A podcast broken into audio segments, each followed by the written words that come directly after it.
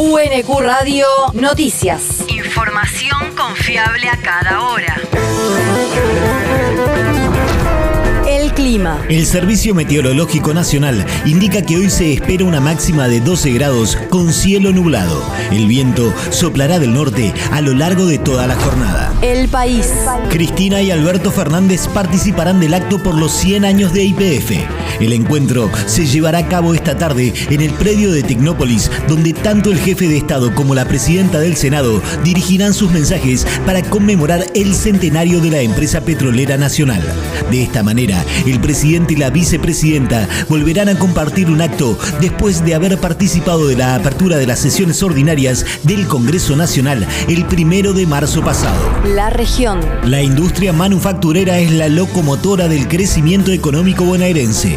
Así lo reveló un informe elaborado por el Instituto para el Desarrollo Económico y Social de Buenos Aires, que depende de la CTA de los trabajadores. Según el trabajo difundido ayer, la actividad fabril es una de las que más ha crecido a nivel provincial y además es la que más ha contribuido al crecimiento económico.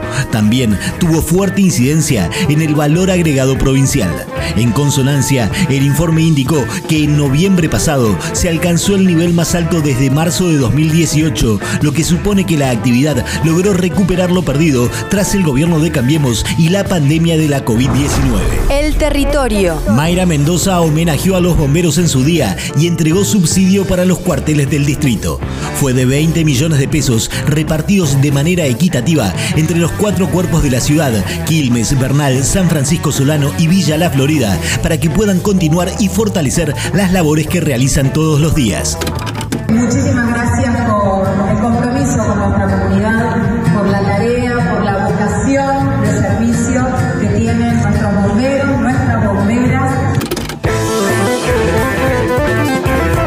El acto por el Día del Bombero Voluntario se realizó en la Casa de la Cultura en el marco del centésimo trigésimo octavo aniversario de la creación de los Bomberos de la Boca, pionero a nivel nacional. El mundo. Las fuerzas de ocupación israelíes asesinaron a 70 civiles palestinos en lo que va del año. Así lo afirmaron desde el Comité de Familiares de Palestinos Asesinados por Israel en un comunicado difundido ayer en Cisjordania. El director de la organización, Mohammad Zbeihat, detalló que entre las 70 víctimas mortales que causó la represión israelí se encuentran 13 menores de 18 años de edad y 5 mujeres.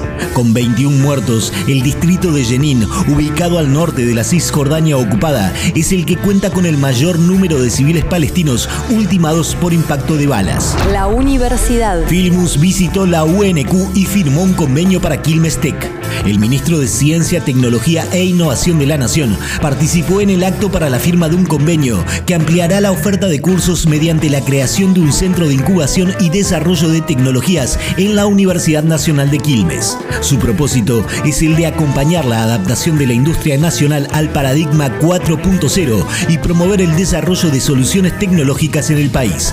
Filmus fue recibido por Alfredo Alfonso, rector de la UNQ, y María Alejandra Cini, de la institución, y estuvieron también presentes Mayra Mendoza, intendenta de Quilmes, Augusto Costa, ministro de Producción, Ciencia e Innovación Tecnológica de la provincia de Buenos Aires, Alejandro Villar, presidente de la Comisión de Investigaciones Científicas de la provincia, Mario Lozano, secretario de Desarrollo Económico Sustentable del municipio de Quilmes y otras autoridades. El deporte. Conmebol y UEFA anuncian más eventos conjuntos. Entre los eventos que se organizarán está la Intercontinental Sub-20 masculina entre Peñarol de Uruguay y Benfica de Portugal, que se jugará en el Estadio Centenario de Montevideo el próximo 21 de agosto, y el Final Four de futsal en el Movistar Arena de Buenos Aires, donde participarán Argentina, España, Portugal y Paraguay.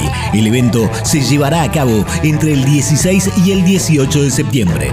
La otra competencia será la finalísima femenina, que reunirá a las ganadoras de la Eurofemenina, que se jugará en julio en Inglaterra, y de la Copa América, que se disputará también en julio en Colombia. UNQ Radio te mantiene informado. Información confiable a cada hora. UNQ Radio, la radio pública.